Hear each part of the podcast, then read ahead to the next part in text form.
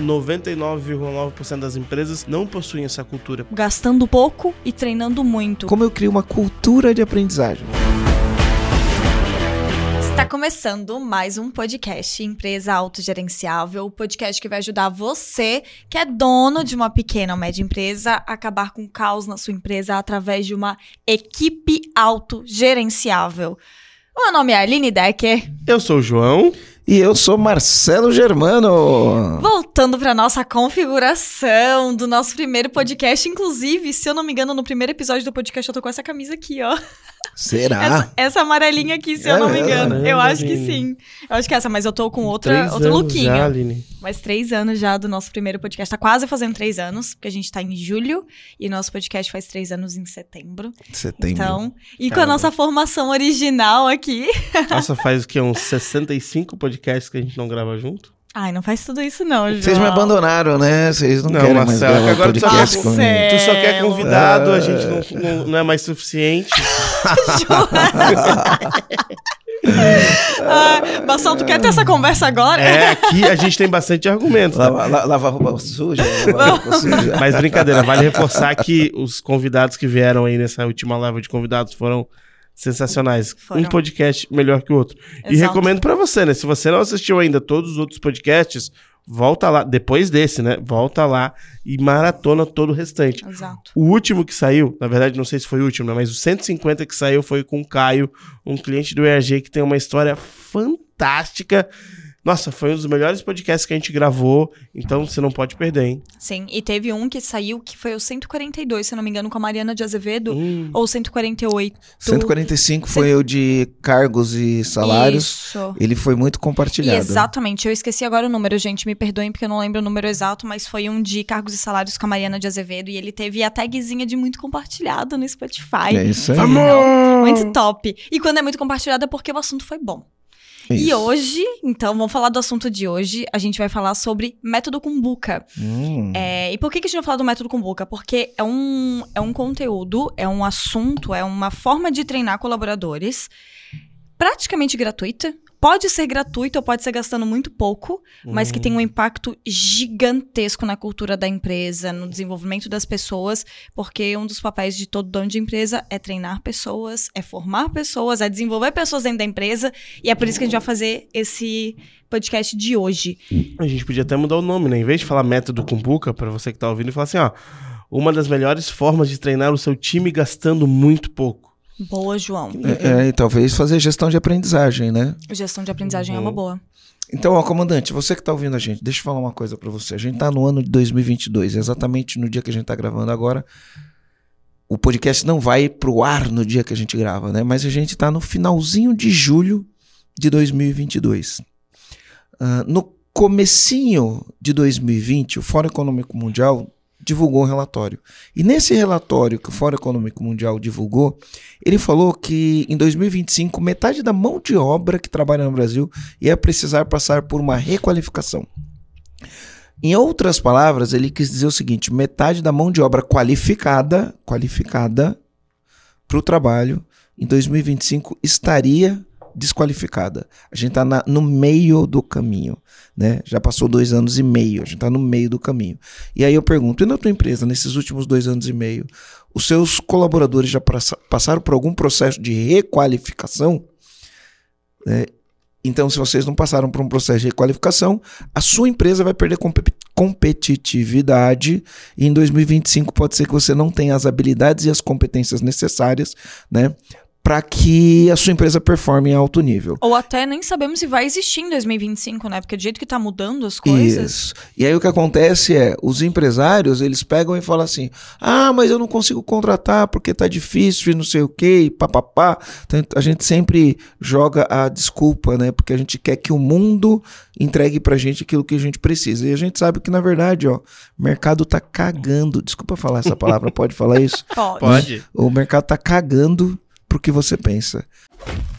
Se você não entregar um produto com serviço com qualidade, que atenda às necessidades do seu cliente, o teu, o teu cliente vai olhar para esse cara e falar: "Ah, esse cara não serve. Né? Ainda mais na época dos reviews, né? O cara vai olhar lá no review e vai detonar a tua empresa. Inclusive, eu preciso detonar uma que eu fui mal atendido. Que Depois eu faço isso. Porque sim, é, é verdade, é verdade. Então isso vai passar pela qualificação das pessoas que trabalham na sua empresa. A terceira habilidade mais exigida em 2025 vai ser estratégias de aprendizagens e habilidade de aprender.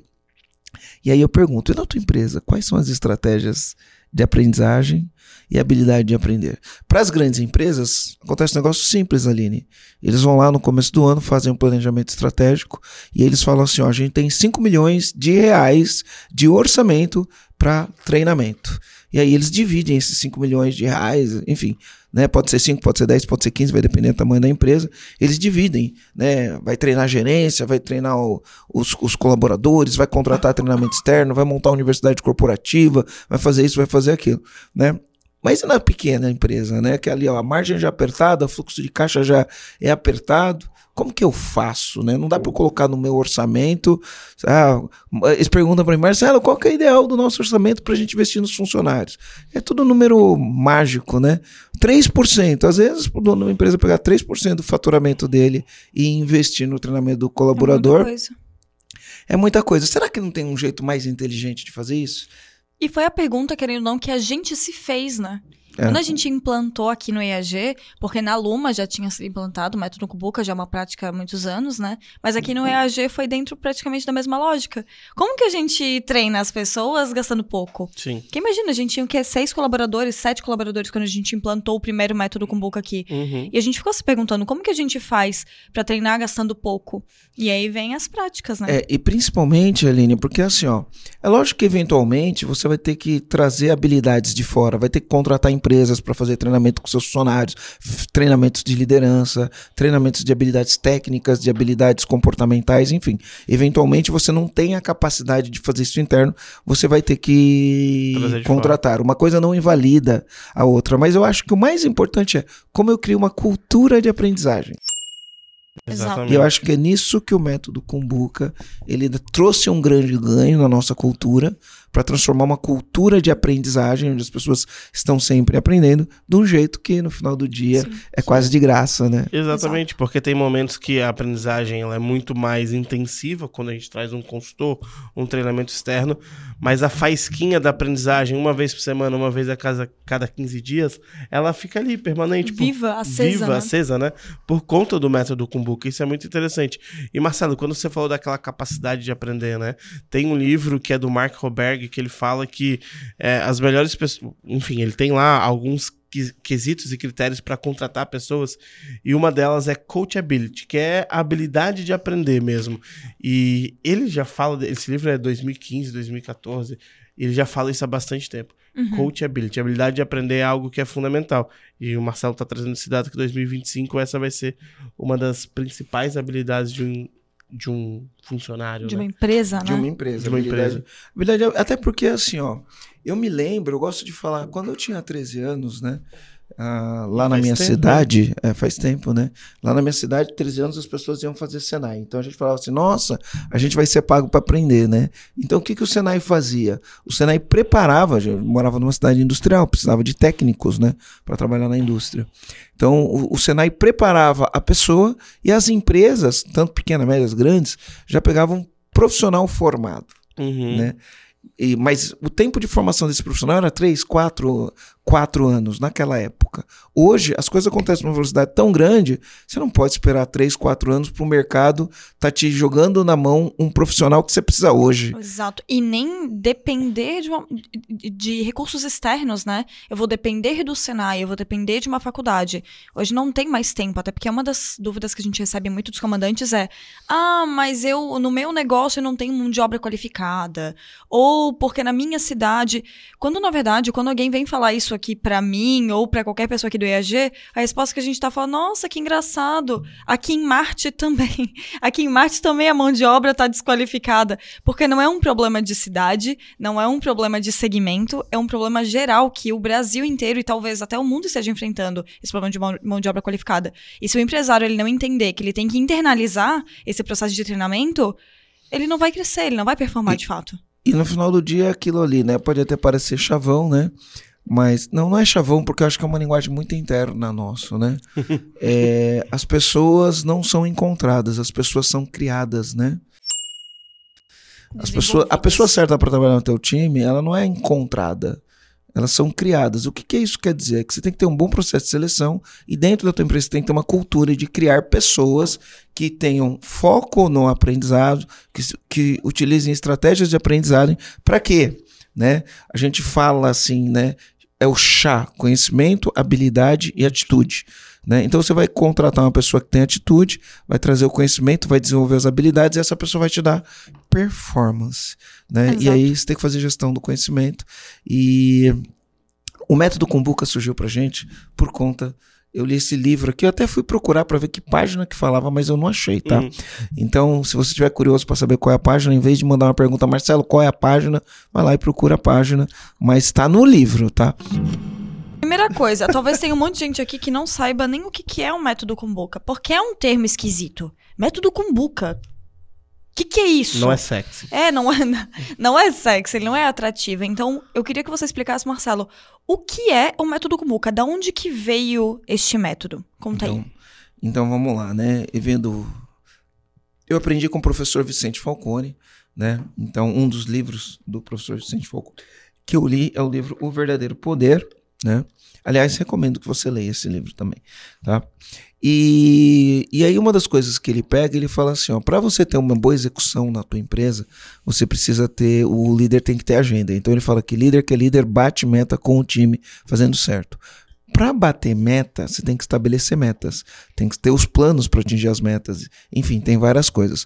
Com o time, você tem que recrutar, recrutar, recrutar as pessoas corretas, você precisa treinar as pessoas, você precisa colocar as pessoas certas no lugar certo, você precisa fazer coaching, você precisa demitir se for o caso, né? E o fazendo certo é você tendo uma cultura de integridade, uma cultura de foco em resultado, uma cultura em solução de problemas, enfim, tem que ter a cultura certa.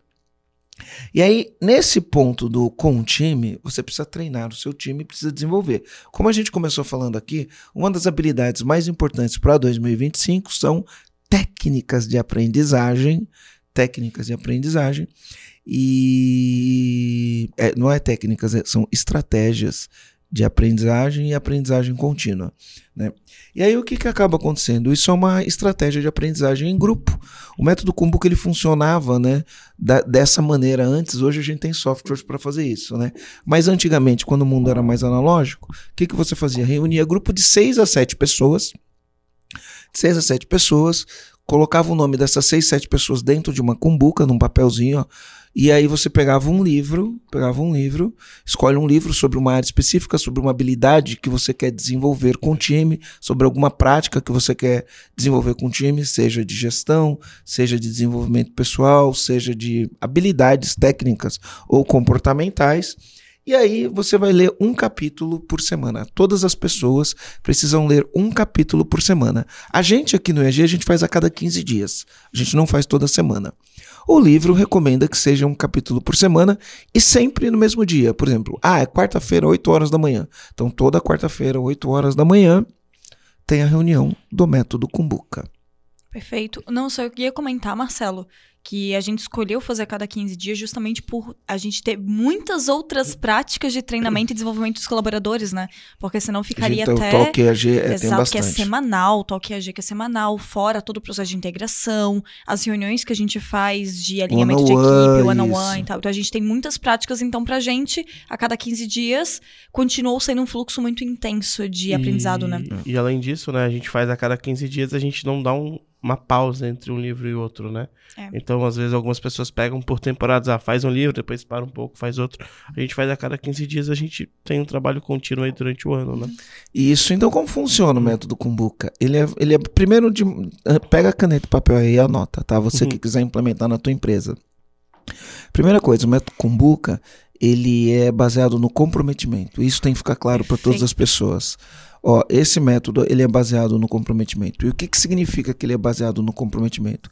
Uma vez que você entrar no método Kumbuka, você está comprometido a fazer sua parte. Não é admissível que você não faça a sua parte e dê uma desculpa. Não é admissível, ele é baseado no, compro no comprometimento. Então, como funciona? No dia marcado, você vai pegar ali, vai sentar as pessoas na mesa, você vai pegar o nome de alguém, escolher um nome, igual você sorteia um nome no, numa cumbuca, né? Então você coloca numa cumbuca, coloca o nome de todo mundo ali e sorteia. Hoje a gente faz no computador, né? Ah, coloca esse- os nomes no sorteio de nome e faz o computador escolher aleatório, né? Semana passada eu coloquei dentro da minha caixinha de óculos, eu sorteei. Ah, você sorteou eu sorteei papelzinho. um papelzinho, foi bem legal. Ah, papelzinho eu legal. gosto, Saiu meu gosto, eu nome. marmelada, marmelada. Marmelada. Mas sabe Ou que às não, vezes né? acontece um negócio legal? Tem capítulo que eu leio e falo, não, esse capítulo eu que vou ter que ser sorteado. Aí quando não sorteio meu nome, eu falo, não, não, não, não, deixa que eu falo, porque você tá tão legal aqui. Enfim. É, e aí as pessoas têm que ter lido o livro e elas têm que estar, o capítulo do livro, e elas têm que estar pronta, com anotações prontas para falar sobre o capítulo, que achou, quais foram os principais pontos, enfim. E, e ela tem que estar pronta para isso. Faz a apresentação, a apresentação vão- vai durar em média. Aí você 15 pode minutos. escolher o tempo, né? Pode ser 15 minutos, pode ser 20, pode ser 30. Aí isso você escolhe na tua empresa quanto tempo ela vai ter para apresentar esse capítulo. E depois você libera um- o mesmo tempo para fazer discussões, que é para dar oportunidade para todo mundo falar sobre aquilo.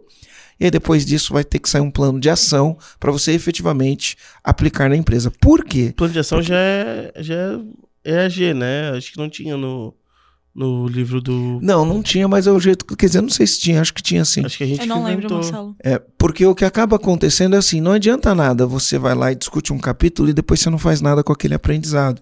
Um aprendizado que não é colocado em prática, né, ele não cria a experiência nem a sabedoria. Então a gente faz um plano de ação, né, e implementa alguma ação baseado naquilo que foi feito. Então ele é um método simples, ele é um método prático, porém ele exige o comprometimento, tá? Ele exige o comprometimento. Aí vamos supor que na primeira semana sorteou a Aline. Aí o que, que a Aline pode pensar? Ah, e agora só daqui seis semanas vamos sortear de novo. Nananina Uhum. não. Nananina não. Na outra semana, o nome da Aline vai de novo para Cumbuca. E se ela for sorteada, ela vai ter que apresentar de novo. Por quê? Porque, como eu disse, ele é baseado no comprometimento de todas as pessoas que estão lá.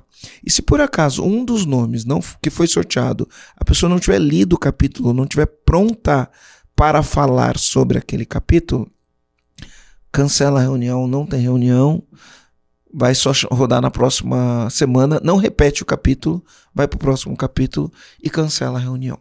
Aqui no EAG, quando isso acontece, né, nas raras vezes que aconteceu, quando isso acontece, a gente faz uma advertência para a pessoa, porque está na nossa cultura fazer isso daí, tá? Porque o método ele é baseado no comprometimento. Então cancela a reunião, não continua a reunião e pronto. Aí você fala: "Nossa, isso daí vai dar dano moral, a pessoa vai passar por constrangimento". Não, não, não, não, não, não, né?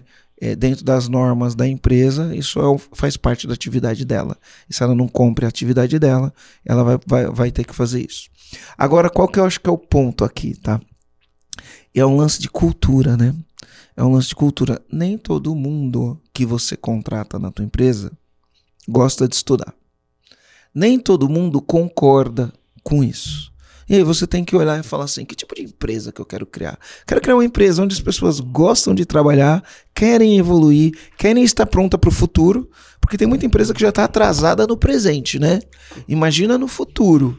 Né? Querem estar pronta no futuro sem desenvolver novas habilidades, só com o que aprendeu no primeiro e no segundo grau, não vai rolar. Tem que desenvolver novas habilidades. E para isso a empresa pode ser uma escola, né? A empresa é uma escola. O Peter Senge fala isso, né? A organização que aprende é a organização que ensina. E a melhor coisa que tem é todo mundo aprender junto. Né? Então, dessa forma, com o método Kumbuka, precisa ter uma rigidez, porque você tem que criar essa cultura de- desse comprometimento e, e aí você vai utilizando, vai desenvolvendo o aprendizado e aprende todo mundo junto. Sim, e não, eu queria complementar, Marcelo, o que você falou, porque é, muitas pessoas não gostam de aprender ou não gostam de estudar quando a gente contrata na empresa. Tem as pessoas que não gostam, Tem as pessoas que não estudavam antes de entrar na empresa e se adaptam à, cultu à cultura porque E se identificam, e se né? identificam com isso, né? Porque elas têm acesso a um novo tipo de realidade. Então, comandante, se a sua empresa ela é uma outra realidade para as pessoas que estão sendo contratadas, isso também pode ajudar, né? Eu, por exemplo, não era uma pessoa que era acostumada a ler antes de entrar no EAG. Entrei no EAG, eu já gostava de aprender, né? Mas de estudar, vou falar que eu não gostava, mas de aprender, eu sempre gostava de ver as coisas novas. E, cara, entra no ritmo do EAG, a gente aprende. E olha, só no meu time eu tenho um monte de gente que não tinha o costume de ler, não tinha o costume de estudar, buscar conteúdo.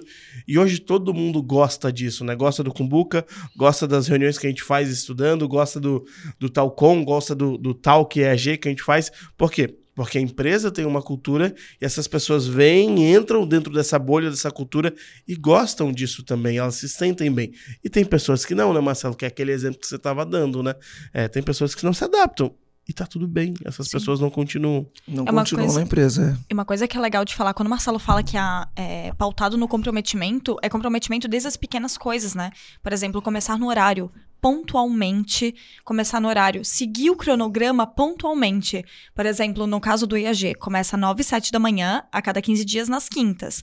9 e 7 da manhã é o horário que todo mundo já tem que estar sentado e Fazendo começando a fazer o Positive Focus. Então, a primeira coisa que a gente faz é o Positive Focus, porque faz parte do nosso ritual. O pessoal não sabe o que é Positive O Focus. que, que é o Positive Focus? É um momento onde cada pessoa da equipe agradece Ritual. três coisas. É um ritual que a gente tem aqui no EAG no início de todas as reuniões. Então, toda vez que vai começar uma reunião aqui no EAG, a gente agradece três coisas.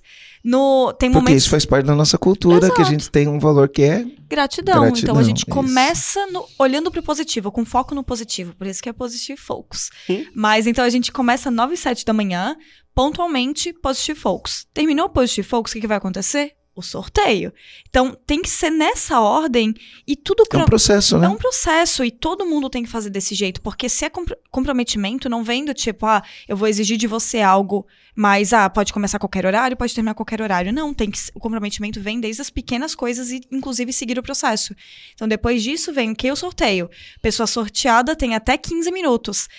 Até 15 minutos, mas assim, deu 15 minutos, ela não terminou de falar, acabou o tempo dela. É o comprometimento dela dentro dos 15 minutos que foi estabelecido. No caso aqui do IAG, claro, porque como o Marcelo falou, pode ser que na sua empresa você determine 10 minutos ou 30, 30, minutos, é. enfim, né? É, pra, discuss- pra, pra, pra pessoa falar sobre o capítulo. E aí depois terminou, vem o período de discussão. Da mesma maneira, o período de discussão. Comprometimento com o que vai ser falado, com o que vai ser discutido. E o a hora comprometimento em terminar no horário. Deu 10 e 7 da manhã, tem que finalizar. Ah, mas tem que finalizar. Porque se é pautado no comprometimento, as pequenas coisas elas, elas impactam. É, é as, são as pequenas pedras, né? A gente fala que as, as pessoas não tropeçam nas, nas pequenas nas pedras. pequenas. é. É, quer dizer, as pessoas não tropeçam só nas grandes pedras. Elas só, só tropeçam numa grande pedra por já ter tropeçado em várias outras pequenas. Então, se eu quero ter uma cultura de comprometimento, eu tenho que seguir as pequenas coisas também, porque elas que vão gerar essa cultura de comprometimento também. Possíveis objeções, né? Possíveis objeções para quem vai implementar o método Kombuka. Um funcionário tem que ler durante o expediente ou fora do expediente. E aí, se você tiver um funcionário, por isso que ó, na hora de contratar um funcionário é muito importante você contratar uma pessoa que tenha fit cultural com a sua empresa. Tá? Muito importante. Uma pessoa que tenha fit cultural com a tua empresa. O que, que é fit cultural, Marcelo? Fit cultural é que é, os valores, as crenças, o- os objetivos da empresa sejam compartilhados. A pessoa acredita naqueles valores, ela acredita nas mesmas crenças que a sua empresa, ela tem aqueles comportamentos que você espera que as pessoas tenham na sua empresa. Então, ele tem um encaixe cultural, um modo de pensar, de agir, de né? sentir, de, de trabalhar. Por quê? Porque a pior coisa que pode acontecer é você contratar uma pessoa que caga para estudar, que não dá importância. Tem muita gente que acha que estudar é besteira. Marcelo tá usado hoje, hein? Falando uns palavrão, né? Nossa, eu nunca falei esses palavrão na vida, né? Ah, já falou Não, que eu sim. falo. É que na, na, na internet a gente não fala assim, né? Mas tem coisas que não dá pra usar outro, né? Eu concordo, que, eu que não é vou melhor julgar. que caguem? Nesse sentido, não tem nada. A palavra Não, é é porque é cagar mesmo. É, É. não se importar. Tem gente que não se importa com esse negócio de estudar, fala que isso daí é perda de tempo e não sei o quê. Então, se você tiver uma pessoa dentro do teu time que haja dessa maneira, as chances são que essa pessoa vai tentar corromper as outras. O que é tentar corromper as outras? Vai começar a falar: "Ah, não, porque é muita coisa, porque tem que Porque aqui no EAG a gente tem muita coisa, né? A gente tem Talk EAG, a gente tem aula de inglês, Tem muita a coisa. gente tem o método Kumbuka, tem o Talcom, tem Market Talk. Market Talk, tem reunião um a Hadop. um, enfim, né? A gente tem muita coisa. E aí, por que tem muita coisa? Porque se as pessoas não aprendem, não se desenvolvem no dia a dia, como que a empresa vai estar pronta para o jogo de amanhã? Né? Porque o que a gente sabe hoje trouxe a gente até aqui, né? O que vai levar a gente até lá, até onde a gente não chegou ainda, é o que a gente não fez, o que a gente não sabe. É isso que vai levar a gente lá. Então, se você traz uma pessoa que ela não tem essa cultura, ela começa a falar, reclamar para as outras pessoas. Ah, porque eu já tenho que sair daqui, tenho que chegar em casa, tenho que lavar roupa, lavar louça, tenho que ir para a faculdade, se, eu- se a pessoa faz faculdade ou não, tenho que fazer isso, tenho que fazer aquilo, tenho que cuidar do meu filho, tenho que cuidar do meu marido, e ainda eles querem que eu fique lendo o livro. Pronto. Essa pessoa vai contaminar as pessoas lá dentro, porque as pessoas tendem a ser corporativas. É, você tem razão, é muita coisa mesmo. Tem que cuidar do meu marido também, ou tem que cuidar da minha esposa também. Meu filho fica chorando e não sei o que, e bababá, bababá. Aí vai, vai, vai, vai. Uma pessoa fala, encontra outra que fala, é isso mesmo. encontra- Pronto. Estragou a cultura da empresa. E tem que cuidar disso tudo, sim, claro que tem. Só que quando a pessoa ela tá alinhada e ela gosta, ela vai encontrar meios pra, pra se importar com isso, porque não é sobre o EAG, é sobre ela. Não é só o EAG que ganha quando ela lê aquele Com capítulo. Ela ganha, pessoalmente falando, muito quando ela aprende sobre aquilo que está sendo abordado. Né? Então, tipo, só que se tá alinhado, ela vai cuidar da casa, da roupa e tudo mais, mas ela vai encontrar o tempinho que ela vai priorizar esse processo de desenvolvimento dela também. As pessoas que não se priorizam, na verdade, né? São as pessoas que não vão se desenvolver ao longo do caminho, ao longo da jornada, porque não colocou ela mesma como prioridade. É, e por isso que o próprio método Kumbuka. Sim, Aline, dá uma boa discussão isso aí. Meu Dá uma Deus. boa discussão, mas se priorizar, eu acho que a gente pode entrar em vieses pessoais ou de profissionais também. Porque às vezes a pessoa ela pode estar priorizando a carreira dela, ela vai estudar pra caramba, vai estudar, vai fazer muita coisa, ela vai crescer muito profissionalmente, mas ela vai esquecer dela pessoalmente também. Hum, por isso que a gente tem um valor que chama intensidade ali, né? Exato. Mas é uma Mas, boa enfim, discussão. voltando pro assunto, né? Por isso que o próprio método, e por isso que o próprio método Kumbuka, quando a gente tá falando sobre ele lá na- nas raízes, como ele foi criado, ele não pede que a pessoa leia um livro em uma semana, né? Ele pede que a pessoa leia um capítulo, porque um capítulo é possível encaixar na sua semana, num dia, numa tarde, em 30, Eu, 40 em minutos. média, leio um capítulo a cada 45 minutos, depende do tamanho do É capítulo. basicamente isso aí, de 30 minutos a uma hora que você vai parar, às vezes o capítulo é um pouquinho menor. Então, é, a gente, quando a gente cria esses, esses rituais, a gente também entende que a pessoa tem que cuidar do filho, da esposa, da- do marido, do cachorro, da sua vida pessoal. E por isso que não é para ela ler um livro em uma semana, ela tem que ler um capítulo só. Um capítulo é possível se preparar para uma semana seguinte Total. ou para cada 15 dias. Olha, eu, eu normalmente eu leio no dia anterior. Eu não leio com Eu também, antecedência, porque um eu tendo a esquecer, né? Mas é 40, 45 minutos que eu demoro para ler um capítulo. Um tempo que você gastou mexendo no Instagram. Com Até certeza. muito menos, Até na muito verdade. menos. Até muito menos. É, aquela Exato. sentada, eu, né? peguei, eu peguei, é, eu peguei ontem, eu, eu, eu vim de Porto Seguro pra cá, então meu voo saiu Porto Seguro, Brasília, Brasília, Floripa.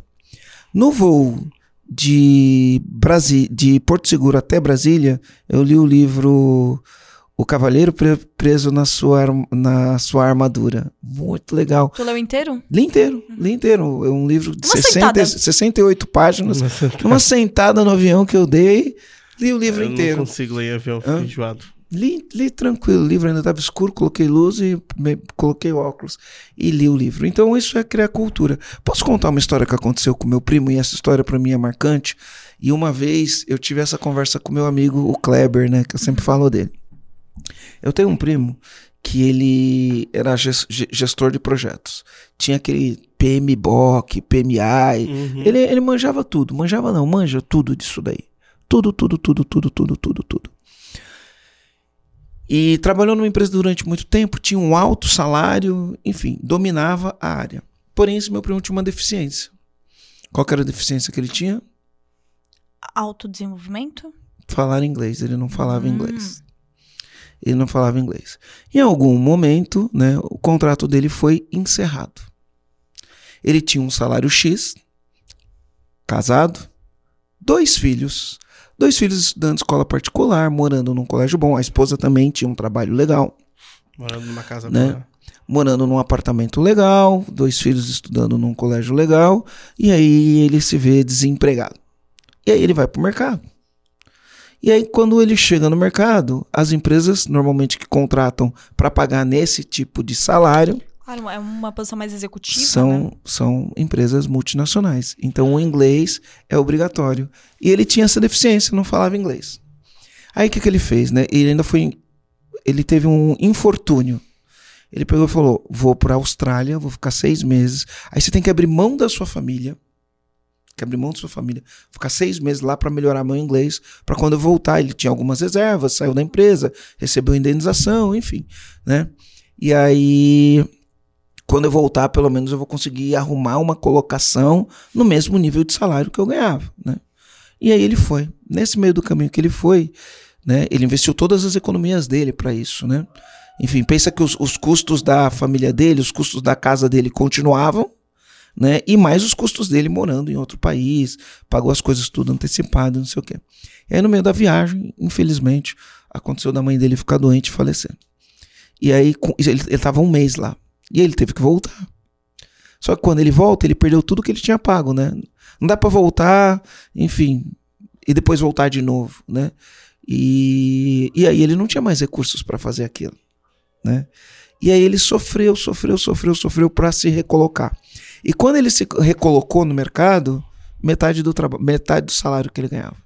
Ele não conseguiu mais se recolocar no mercado de trabalho com o mesmo salário que ele tinha. Por quê? Porque ele tinha uma deficiência que era uma coisa que o mercado exigia.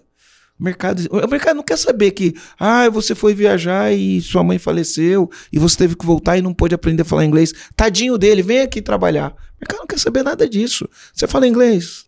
Não fala. Então, deixa quieto. Né? Eu tenho um monte de gente que fala, por que, que eu vou pegar quem não fala?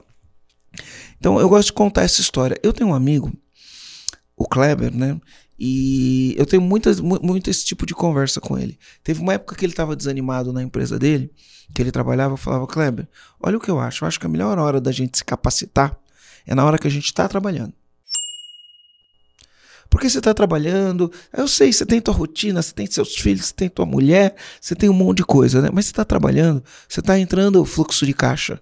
Né? E aí você vai lá, você estuda, você faz inglês duas vezes por semana, aula individual, não sei o que, ou você faz um treinamento disso, daquilo, você está se qualificando. Se você não se qualifica enquanto você está trabalhando, na hora que você eventualmente perca o emprego, ou porque você está insatisfeito com a empresa que você trabalha, ou porque acontece alguma coisa e você perde o emprego, essa é a pior hora para você buscar qualificação. Essa é a pior hora para você olhar para o mercado e falar assim: o que, que o mercado está precisando? Ah, tá precisando disso, não tenho. Tá precisando daquilo, não tenho. Tá precisando daquilo outro, não tenho. Essa é a pior hora. Porque essa é a hora que você está desesperado, a não ser que você tenha bastante reservas financeiras, que dá para você ficar aí seis meses a um ano de boa, só aprendendo, para depois você ir para o mercado, né? Então a melhor hora de você aprender é quando você está trabalhando na empresa que você está trabalhando, porque uma coisa é aprender o, o, conhecimento, outra coisa é aplicar o conhecimento. Então, a melhor hora para você aprender alguma coisa e aplicar é quando está trabalhando. E eu estou falando isso tanto para o dono da empresa quanto para os funcionários da empresa. Exato. Eu ia traduzir isso para esse lado, né? É, isso serve para o dono quando a empresa está bem, quando a empresa está funcionando, Exato. quando a, o mercado está pagando por toda a sua eficiência ou ineficiência, ineficiência, que você tem na sua empresa, porque se você se prepara quando você quando o mercado está pagando para tua ineficiência, você se torna eficiente. Quando o mercado não paga mais, você consegue se manter vivo, porque o que acontece é quando vem uma crise, alguma coisa, a gente quando o Marcelo fala das Exato. marés, né? Quando Exato. a maré tá alta, ela tá alta para todo mundo. Pra todo então, mundo, é. todo Exato. mundo ganha dinheiro. Quando a maré tá baixa, é só quem se preparou. E aí tem uma coisa interessante que as pessoas. Duas coisas, né? Uma, uma vou falar que pode soar meio presunçoso, né? Mas as pessoas falam assim: nossa, Marcelo, como você é inteligente. Cara, não existe isso, como você é inteligente. Eu não gosto desse adjetivo, sabia? É, não, não existe isso. Todo ser humano é inteligente. Ah, não, tem gente que é burra. Não, todo ter, ter- ser humano é inteligente. É que eu leio muito desde quando eu era adolescente. Eu leio muito desde quando era adolescente. Eu tirei férias agora, aí estava conversando lá com a Daisy sobre os livros. A gente lê os mesmos livros, né?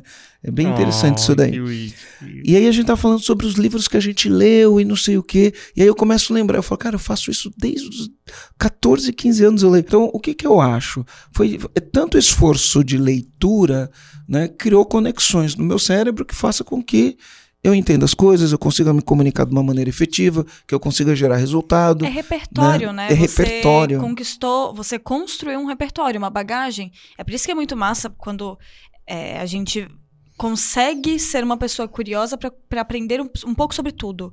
E não, ah, eu vou aprender sobre um único assunto e vou me aprofundar só nele. Você vira uma pessoa fechada, né? Como se você tivesse com, eu vou usar o termo um cabresto, né, que é aquilo que se usa, né, para, enfim, que não é pra ser utilizado aquelas, mas é tipo, é como se você ficasse limitado com a sua visão de mundo. E quando você tem uma bagagem ampla sobre um pouquinho de tudo, eu como uma boa geminiana sou uma pessoa muito curiosa, então eu sou uma pessoa que eu gosto de aprender um pouquinho de tudo. Neste momento, por exemplo, estou aprendendo sobre tarô. Aleatória, Aline líder, gerente de marketing, estuda marketing, estuda. Estuda liderança? Estuda. Mas tá estudando tarô. Totalmente aleatório no processo, mas porque eu sinto que isso vai me dar um, é, mais um itemzinho dentro do, da amplitude de bagagens e coisas que eu posso aprender, né? E aí, comandante, eu tô aproveitando aqui para passar para te dizer que existe uma oportunidade para você definitivamente acabar com o caos na sua empresa através de uma equipe autogerenciável. Essa oportunidade é o programa EAG. O programa EAG é constituído de três fases. Primeira fase, uma sessão estratégica, onde a gente vai te dar clareza do seu negócio, a gente vai te mostrar o que te impede de chegar lá, a gente vai te mostrar quais as oportunidades você consegue ter a partir do momento que você remove os obstáculos e garanto que você vai sair de lá energizado. Depois disso, se a gente aperta a mão e faz negócio, a gente vem para a segunda parte, onde você recebe acesso a uma plataforma que pode acessar você e todo o seu time para praticar metodologias de gestão que funcionam e dão resultado. Depois disso, a gente vai ter duas aulas ao vivo online, onde a gente vai gerar para você um desafio, um desafio de gestão. E você vai ter que cumprir esse desafio com todo o teu time. E aí a gente vem para o encontro presencial, três dias onde a gente trabalha cultura, liderança e gestão, e após isso a gente vai fazer um plano de 90 dias. E se você quiser ainda, você pode ter acompanhamento de um especialista no método EAG. E para você acessar essa oportunidade, é só você clicar no link. Se você estiver assistindo no YouTube ou nas outras plataformas de podcast, vou deixar um link aqui. Clica lá no link, preenche o formulário e a gente entra em contato com você. Quando você utiliza essa prática dentro da empresa e a organização entra nessa cultura de amar o aprendizado, de amar a leitura, de amar as boas discussões, você começa a criar uma cultura melhor para a sua empresa. Agora, eventualmente, tem pessoas que não acreditam nisso. Aí você tem que ficar de olho nas pessoas que não acreditam nisso, né? Porque essas pessoas contaminam a empresa. Sim. É igual o João falou, tem pessoas que chegam que não fazem e aprendem a fazer e, e aprendem a Uhum. amar. Tem pessoas que não fazem, começam a fazer e sofrem, Uhum. e aí não, não serve, né? Vai ser feliz em outro lugar. Porque quando né? a gente cria essa cultura de aprendizado, quando a gente. E, e isso é olhando em aspecto geral, né? Quando a gente cria essa cultura de aprendizado, de estudar, de valorizar as pessoas que estudam, de dar material para as pessoas estudarem, isso se torna uma bolha. A gente pode olhar, 99,9% das empresas não possuem essa cultura. Por isso que eu chamo de bolha o que a gente acaba criando, o que os comandantes que passam pela nossa jornada acabam criando. Acabam fazendo. É, é uma bolha. Então, as pessoas que estão fora dessa bolha, muitas vezes não tiveram acesso a isso e não podem, muitas vezes, não podem nem ser cobrados por aquilo. Mas a partir do momento que elas têm contato, elas recebem essa oportunidade, se elas não agarram, aí a gente pode tirar elas e falar, meu, essas pessoas aqui realmente não servem para esse tipo de empresa Sim. que eu quero construir. Sabe uma coisa que eu vi que eu fiquei me questionando nessas férias? Hum. Então eu tava lá na- na- nas férias, o Clube Médio tem muitas atrações, tem muitas coisas legais, né?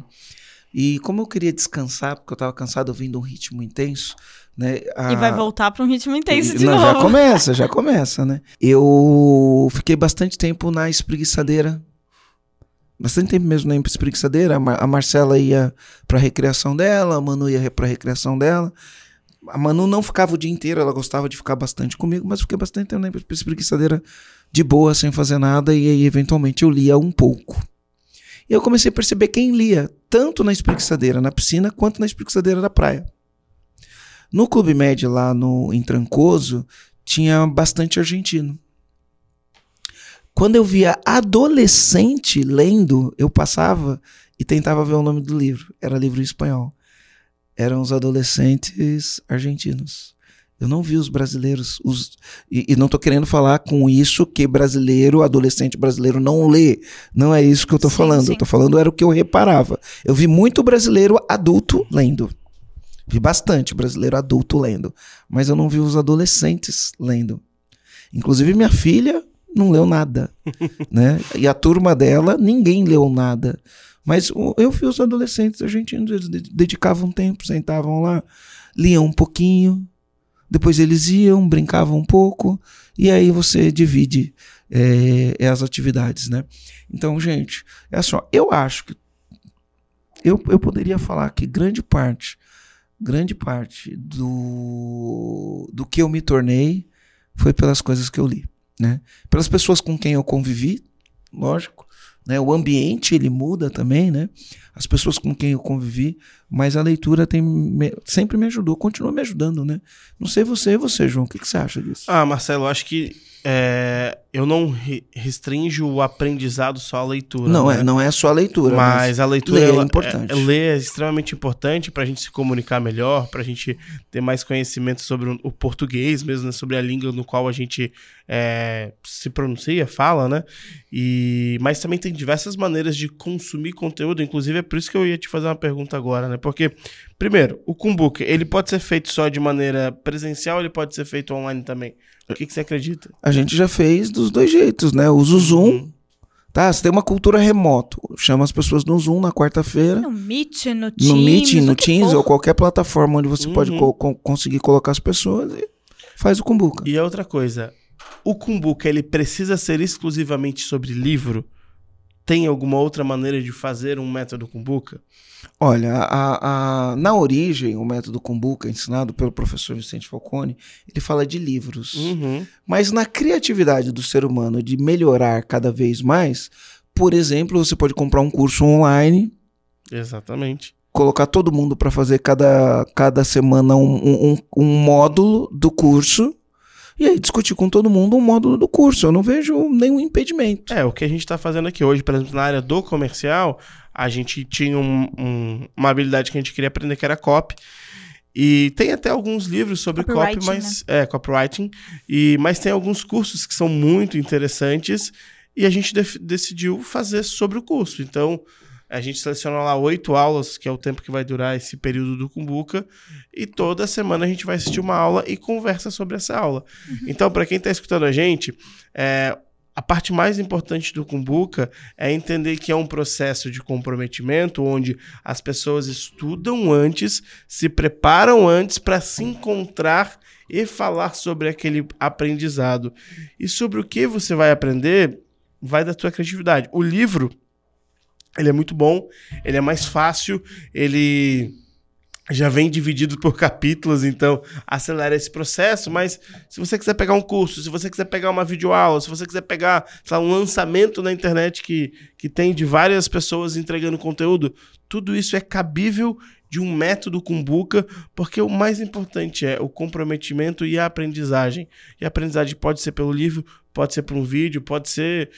o o por várias coisas, não é, Aline? Uhum, exatamente. E até acho que é interessante é, adicionar disso que o João tá falando. Eu vou trazer aqui uma explicação, depois eu vou terminar aqui fazendo uma pergunta pro Marcelo. Tá. Que é, a gente trouxe essa questão de formatos, né? Então a gente já fez aqui no IAG com livro, a gente já fez aqui no IAG agora, na, na área do João, por exemplo, tá fazendo com, com um curso. A gente tem clientes que fazem método Kumbuka com o nosso podcast. Então Exato. pega o nosso podcast, pega um capítulo Fica a específico. dica, comandante. Exatamente. Pega um capítulo específico, um episódio específico. pega um episódio específico, manda pra equipe e fala assim: legal, gente, pra próxima quinta-feira, pra próxima reunião de Kumbuka, todos vão ter escutado, vão se preparar pra apresentar aqui e discutir sobre esse episódio específico de podcast. Já marcaram a gente falando sobre isso até. E chega no dia do Kumbuka, eles vão lá, sorteiam alguém e a pessoa fala sobre o podcast. Então também é uma prática muito forte. Que eu já vi mais de uma vez alguns comandantes fazendo. E Eu, sobre. eu fiz duas vezes isso, né? É, no comercial, a gente tinha um, um episódio de um podcast que a gente queria falar muito, que era sobre é, M&A, sobre equity, né, do Flávio Augusto com o Jovem Nerd. E a gente fez todo mundo escutar e na sexta-feira a gente conversou sobre esse podcast antes da reunião de ponto .com. Exato. E aí o que eu queria trazer aqui, até te perguntou pro Marcelo. É, qual que é o critério para eu selecionar o assunto, o conteúdo? É um critério, por exemplo, porque aqui o EAG a gente já teve de vários aspectos. A gente já teve quando a gente quis implantar uma cultura sobre o assunto do livro, quando a gente né? quis, exato, quando a gente quis é, alinhar todo mundo no momento que a gente estava vivendo, como por exemplo o Startup Enxuta.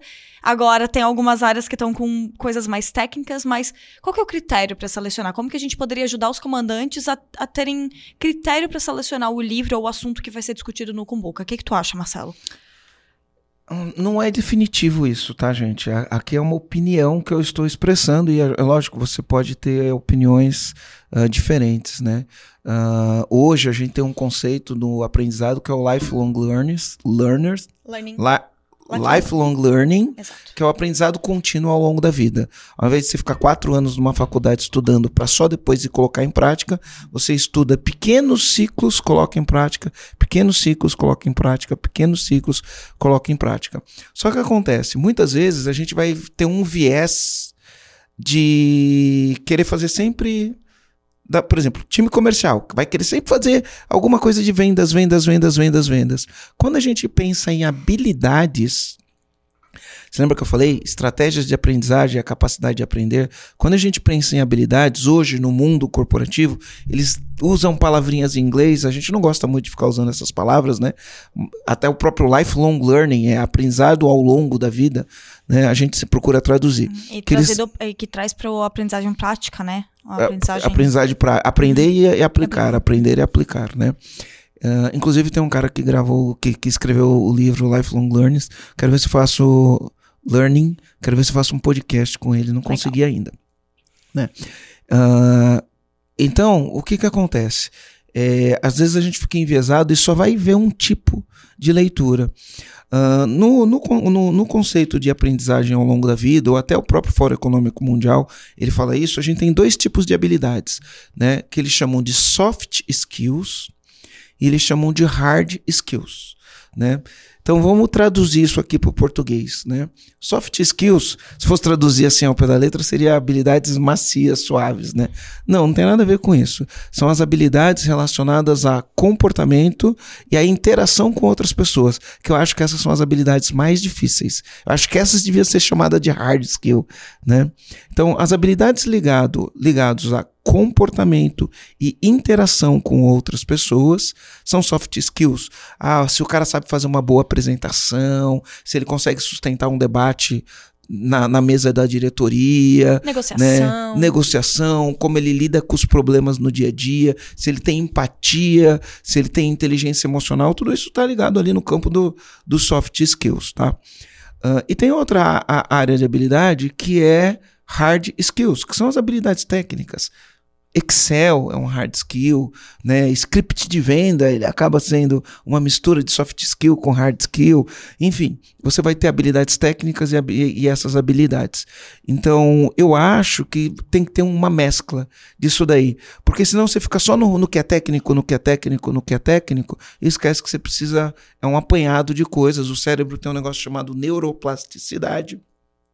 Então, se você ficar ah, estudando só uma coisa, só uma coisa, só uma coisa, é, você deixa de desenvolver outras partes do cérebro, né? Então, eu acho interessante você mesclar, né, esse tipo de conhecimento. Por exemplo, a gente já fez, já fez livros de- de comportamental ou de cultura, tipo Desculpability, E, e accountability. né? isso. a gente já fez o Execução, que ele é mais ges- gestão empresarial, a gente A fez gente começou em 2019, Startup né? Enxuta, que é mais de empreendedorismo, ela é uma linha de é, empreendedorismo. A gente já fez o jeito Harvard de ser feliz. Uhum. O jeito Disney de encantar os clientes. O jeito Disney de cantar o- os clientes, que ele é mais gerencial, né? O jeito Harvard de ser feliz, que é, meu, a gente é a ciência da Foi o felicidade, né? último, né? Exato, foi o último. Quando a gente começou era um time pequeno, todo mundo lê o mesmo livro. Agora cada departamento escolhe o teu, né? É, mas é por um período, né? É. É só por três meses vai estar acontecendo o Kumbuka de setores. Então, cada setor escolheu uma hard skill, né? Basicamente, eu acho que todos os setores acabaram escolhendo hard skills ou algo muito próximo a isso, para desenvolver tecnicamente, ou desenvolver uma habilidade muito específica dentro de cada setor. E no dia 26 de setembro, se eu não me engano, a gente retoma com um livro é, com, que vai ser feito com toda a empresa, só que A dividido em regra não grupos tem melhores, regras, né? né? É que foi o livro escolhido. Mas isso, é só um- eu queria abrir um parênteses do que o Marcelo falou, que às vezes a gente foca nas hard skills, mas às vezes as hard skills, elas não, as habilidades técnicas, elas não, for, não são desenvolvidas porque causa das falta uma habilidade comportamental. Sim, É. sim. Então, é, isso é um ponto bem importante, né, de E- ter essa mescla. E a gente começa lá no primeiro pilar do EG, domínio pessoal. Domínio pessoal é totalmente ligado a uma soft skill, a inteligência emocional, a como é que eu vou lidar com, com as, As coisas, adversidades, com as né? adversidades, e, e é o primeiro pilar. E ele não é o primeiro pilar à toa, né, Marcelo? É a primeira coisa que a gente fala porque a Aline Exato. fechou muito bem. As outras, às vezes, não acontecem por conta dessa. Exatamente. Aline, eu tenho uma frase, teve muitas pessoas, essa frase não é minha, tá? Mas quando eu comecei a falar ela no Brasil em 2013, ninguém falava ela. E aí tinha pessoas que às vezes Hoje escrevia e me referenciava meu nome como se eu tivesse criado isso, né? Na verdade, quem criou foi o Marshall Goldsmith, que ele falava assim: What you got you here, don't get you there. Né? Então, traduzindo, é o que te trouxe até aqui não te leva até lá. Só que eu dei uma brasileirada nisso daí e aí eu falava assim: as habilidades que te trouxeram até aqui não são as habilidades que vão te levar para o próximo nível. Exato. Comandante, você que é dono da sua empresa e você que é um líder ou que trabalha em uma empresa, um cara de alto potencial, que quer se desenvolver, quer crescer na vida, quer vencer na vida. Eu acho que essa frase aí você tem que ter ela mesmo como um mantra, né? Cara, você chegou até aqui com o que você sabe, né? Para você ir adiante, você precisa saber novas coisas e aí estudar, desenvolver essas habilidades é fundamental. Conhecimento, habilidade e atitude vai ser fundamental. E Marcelo, quem decide o assunto do, do próximo Kumbuka? Quem decide o livro? É o comandante? É a equipe? A equipe pode dar sugestões, mas como é que é feito isso? Como é que você recomendaria que isso fosse feito na empresa? Olha, eu, eu sempre acho que o líder vai dar o exemplo, né? Então o líder começa, escolhe um livro, dá o exemplo, explica o porquê aquele livro. Com o tempo, o time vai desenvolvendo uma maturidade e aí pode ser mais democrático. Né? E aí pode ser mais democrático. Ah, vamos escolher um livro. Quais são os livros? Vamos votar o livro. E aí não, não tem regra. Né? Nesse caso aqui não tem regra. Eu acho só que o- as primeiras vezes seria interessante que o dono da empresa escolhesse o livro, contextualizasse o porquê escolheu aquele livro, né?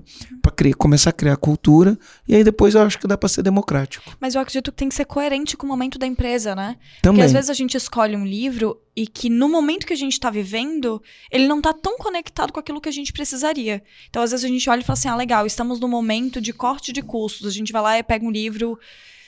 Não vou ter um exemplo aqui pra trazer, mas pega um livro. up. É, um livro mais aleatório, assim. E aí a gente pensa, putz, a gente podia ter pego um livro muito mais focado na mentalidade, de gestão de custos e tudo mais. Então, às vezes, analisar o momento da empresa e deixar todo mundo a par com o momento da empresa pode facilitar e ajudar a empresa a aplicar mais planos de ação efetivos para o momento da empresa também, né? Como, por exemplo, quando a gente escolheu a execução. O execução, a gente falou assim, cara, a gente tá no momento de agir, focar na execução, focar na velocidade e fazer acontecer. Quando a gente escolheu o Startup Enxuta, foi no momento que a gente estava implantando nossa universidade. Foi no momento que a, que a UniEG ela foi concebida enquanto ideia. Então a gente entendeu que precisaria alinhar todo mundo na mentalidade de que era um novo produto, uma nova concepção e que todo mundo precisaria estar alinhado. Então, e assim por diante, né? Inclusive, tem um podcast que fala sobre o livro Execução, que a gente fez lá no início. No começo. Bem no começo, é, aham. Com a Camila. Foi com a Camila. Bom, é, é os sete, é os sete comportamentos do líder, se eu não me engano, é o nome desse podcast. Dá uma procurada lá, porque se eu não me engano, esse é o nome. E Marcelo, outra pergunta. Qual a recomendação de livros que você daria para o comandante ter livros ou podcast, por exemplo? Já temos uma recomendação. Pega o nosso podcast, não precisa ser do método com boca. Pega algum outro assunto, tem engajamento, tem contratação, tem, plano de carreira, cultura. delegação, tem um Tem monte de coisa aqui. vendas. Sobre venda, sobre marketing, tem sobre todos os tipos de assunto aqui. Finanças também. Além do nosso podcast, que é a primeira recomendação de método com boca. Que sugestões você daria de livros para o comandante poder começar, ele já começar sem ter que ter essa dificuldade de, nossa, mas qual livro que eu vou escolher? Que recomendações que você deixaria para os comandantes começarem a fazer o método Kumbuka? Primeira coisa que eu queria falar pro comandante é não use PDFs piratas, tá? Nunca. Tá? Boa! Não, não use. Tem muita empresa que fala assim: ah, eu tenho aqui um PDF pirata do livro tal, vou fazer isso, vou mandar pro meu time, é de graça, não vou gastar nada. Não. Compra o livro. 50 Isso é pirataria. Isso é pirataria. É crime. Então não, não, 50 não usa, não usa é. PDF pirata, né?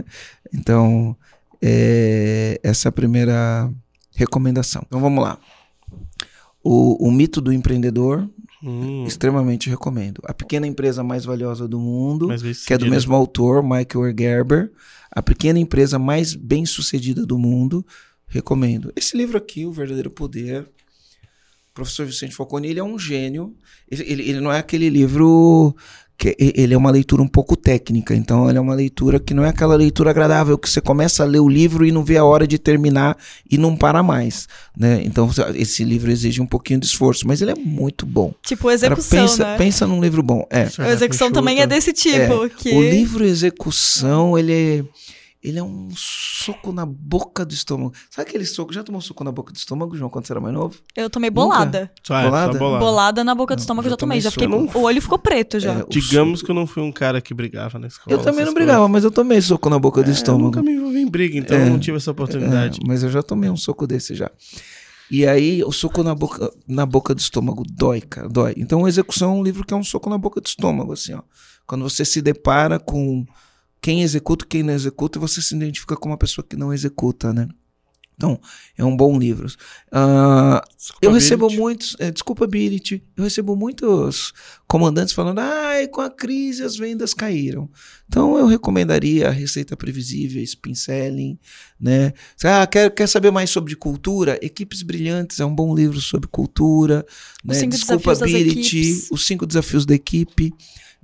Desculpability, accountability. Gente, não vai escrever aí depois assim. Qual é o livro mesmo? Dá pausa e anota. Volta um pouquinho, anota. E pelo amor de Deus, não vai me escrever qual o nome do livro mesmo. Quem, quem, quem for o cara que fizer a descrição aí, coloca lá livros recomendados pelo Marcelo Germano no YouTube. É a, É. a Rafa. A Rafa? É, então já avisa pra Rafa. Aí tem vários, né? Ó, por exemplo, eu gosto A Única Coisa, um baita livro, baita livro. A Coragem para Liderar, da Brené Brown. Brené Brown, e- e não só a coragem para liderar, mas a, Coragem de a ser coragem de imperfeito. ser imperfeito da Brené Brown. Eu acho um livro incrível, incrível, incrível.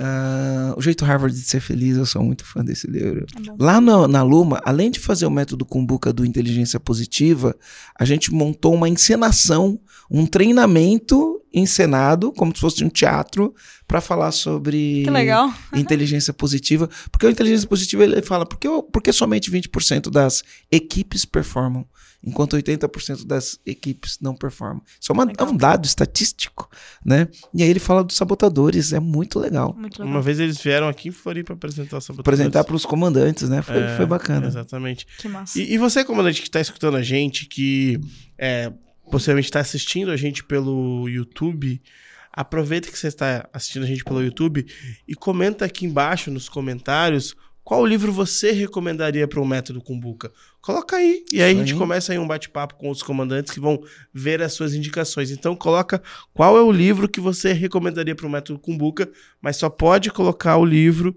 quem dá um like no podcast aqui no YouTube, quem compartilhar com outros comandantes. Só essas pessoas a gente aceita Eu comentário. queria fazer um negócio, Ah. mas eu tô.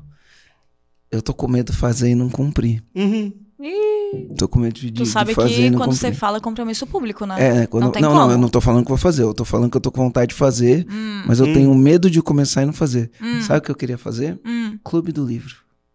Calma, Marcelo. Agora quem segura o Marcelo sou eu. Agora não é sobre o Marcelo se comprometer e não cumprir. Agora é sobre eu segurar o Marcelo.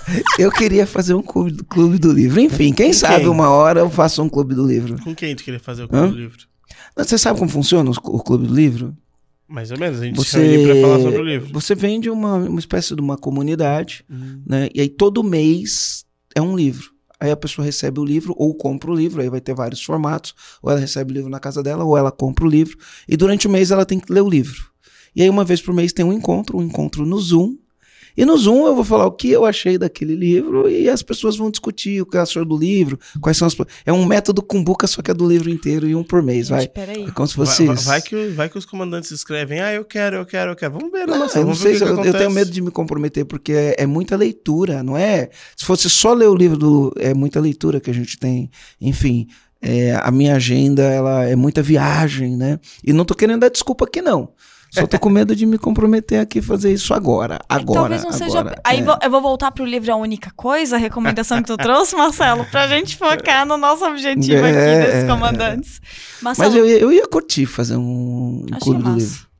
Que comando que você deixa pros comandantes que estão ouvindo a gente? Eu já deixei. As habilidades que te trouxeram até aqui não são as habilidades que vão te levar pro próximo nível.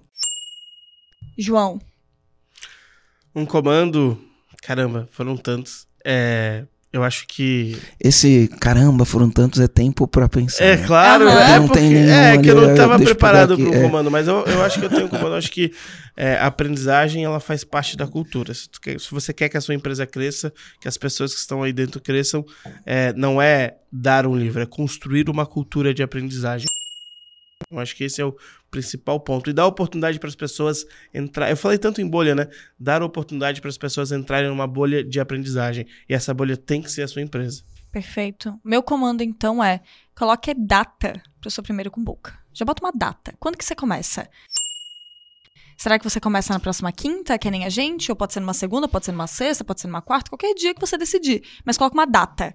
Quem sabe aí, segunda semana de setembro. Ou de setembro não, de agosto. segunda semana de agosto começar Boa. o Kumbuka. E aí? É uma boa data, não é? Eu acho. Exatamente. Segunda semana. E aí vamos ter uma, uma- E aí, se você começar, posta no seu Instagram. Falando que você ouviu esse podcast, fala assim: coloquei data, segui o comando que o EAG me deu e tô começando o método Kumbuka aqui, gastando pouco e treinando muito, gerando muito resultado na empresa. Compartilha lá no Instagram e marca a gente. Ô, é, e se você tiver em dúvida de qual conteúdo utilizar no método Kumbuka, começa com o podcast, começa com esse podcast. Coloca todo mundo para escutar da tua equipe esse podcast e façam o primeiro Kumbuka sobre esse podcast. É uma boa, porque daí vocês vão construindo o Kumbuka da empresa juntos. O meu primeiro Kumbuka foi esse livro aqui, ó. Eu acho paradoxo. primeiro da paradoxo vida. não, ele é, um, é Inception, né? É, é, é, É isso meio plantou a inseto. semente, plantou a semente. É, que é o Kumbuka sendo feito do Kumbuka, é um negócio dele. É, e não esqueça também, né? A gente tem uma missão de se tornar o melhor podcast, o maior podcast escutado de negócios no Spotify. Então, escuta também pelo Spotify. Se escutar pelo Spotify, não esquece de avaliar nosso podcast lá no Spotify. Dá cinco estrelinhas, se, te for- se tiver no teu coração as cinco estrelinhas. E não é só pra ajudar a gente a, a de fato chegar nessa posição, é porque vocês sabem. Se você tá aqui, é porque você gosta do nosso podcast. Se você tá aqui, é porque te ajuda. Por que não ajudar outros empresários e romper essa bolha dos 99% que o João falou? Porque essa bolha não começar a se tornar 95, daqui a É. pouco 90, e daqui a pouco 85, e daqui a pouco a gente vai ter a maioria das pessoas vivendo uma bolha dessa. Imagina o que, que seria possível no nosso Sim. país se isso acontecesse. Então é Exatamente. isso. Essa Então é missão tá comprada. Ah, e por fim, né, gente? Foi um prazer inenarrável ter vocês aqui, Ah. fazer um podcast novamente com vocês dois. E fui. Valeu! Valeu!